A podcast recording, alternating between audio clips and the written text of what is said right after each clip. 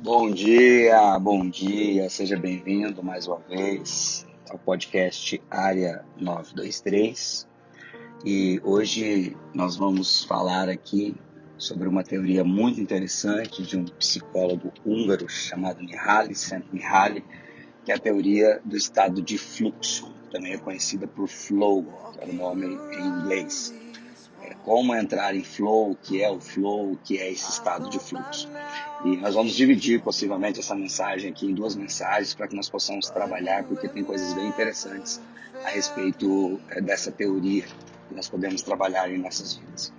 É, o Mihaly, um psicólogo, professor, né, com conexão em grandes universidades, ele, ele começou a pesquisar é, na, na, praticamente no século passado, né? ele começou a pesquisar a, respeito do nível de felicidade das pessoas. A pesquisa começou em 1956 nos Estados Unidos e ele tinha uma forma bem peculiar né, de, de fazer essa pesquisa na época através de pagers e, e uma série de pessoas tinham pagers e eles perguntavam várias vezes durante o dia que, que a pessoa estava fazendo naquele momento, qual era o nível de felicidade dela.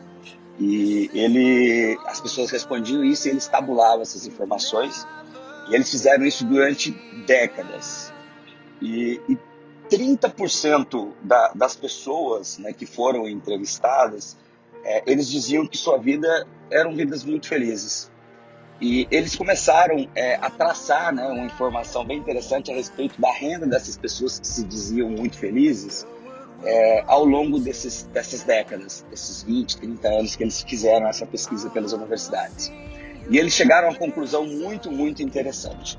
Ao longo é, é, dessas décadas, conforme o patrimônio dessas pessoas iam subindo, e às vezes subiu é, substancialmente, duas, três, quatro vezes a renda mensal dessas pessoas chegava a aumentar, acompanhando ali a inflação e acima da inflação essas pessoas não ficaram mais felizes. Elas diziam que o, que o nível de felicidade delas era praticamente o mesmo nível de felicidade de antes. Em contrapartida, aquelas pessoas né, que se sentiam felizes em um determinado momento da vida, algumas décadas depois elas se tornaram infelizes.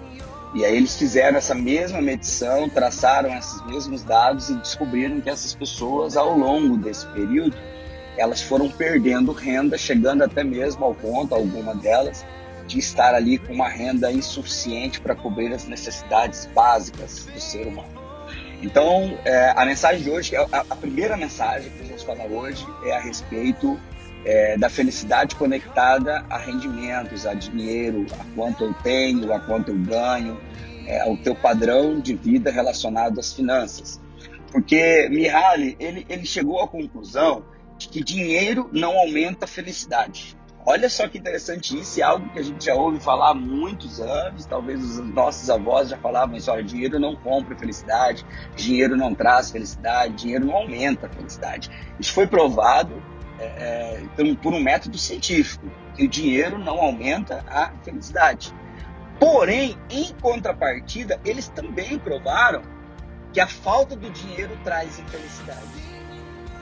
E aí também derruba por terra muitas vezes aquelas teorias né, de que não, eu só preciso o necessário para sobreviver e eu vou ser feliz. E muitas vezes isso não é uma verdade.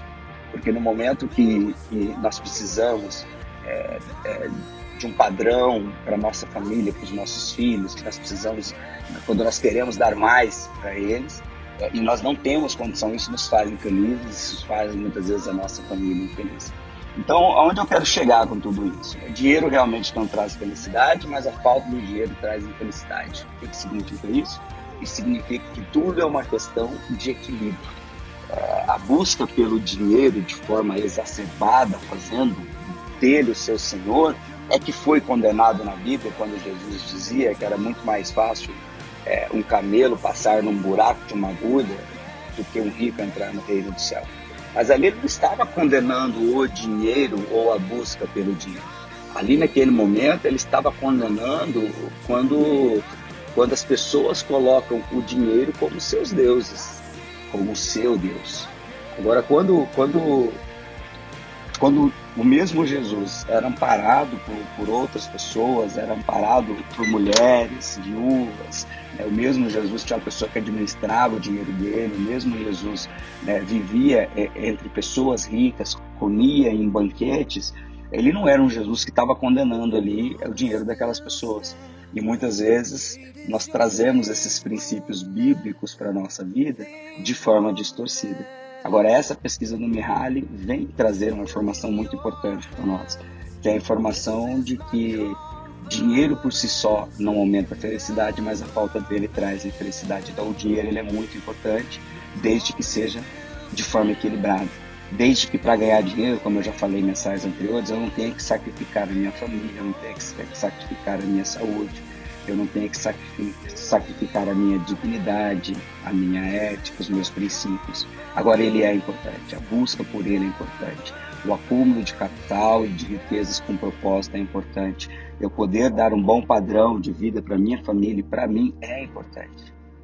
Então, guarde essa informação, porque na próxima mensagem que nós vamos trazer aqui, nós vamos explicar o que é o estado de fluxo e como atingir o estado de fluxo e aí, já para ficar aqui é, o, o, gostinho do que nós vamos estudar, é, muitas pessoas na mensagem de propósito me perguntaram: o que, que eu faço quando eu não sinto prazer no meu trabalho não sinto que o meu trabalho está conectado ao meu propósito? E aí eu vou responder essa pergunta na, no próximo podcast, falando sobre a teoria de fluxo.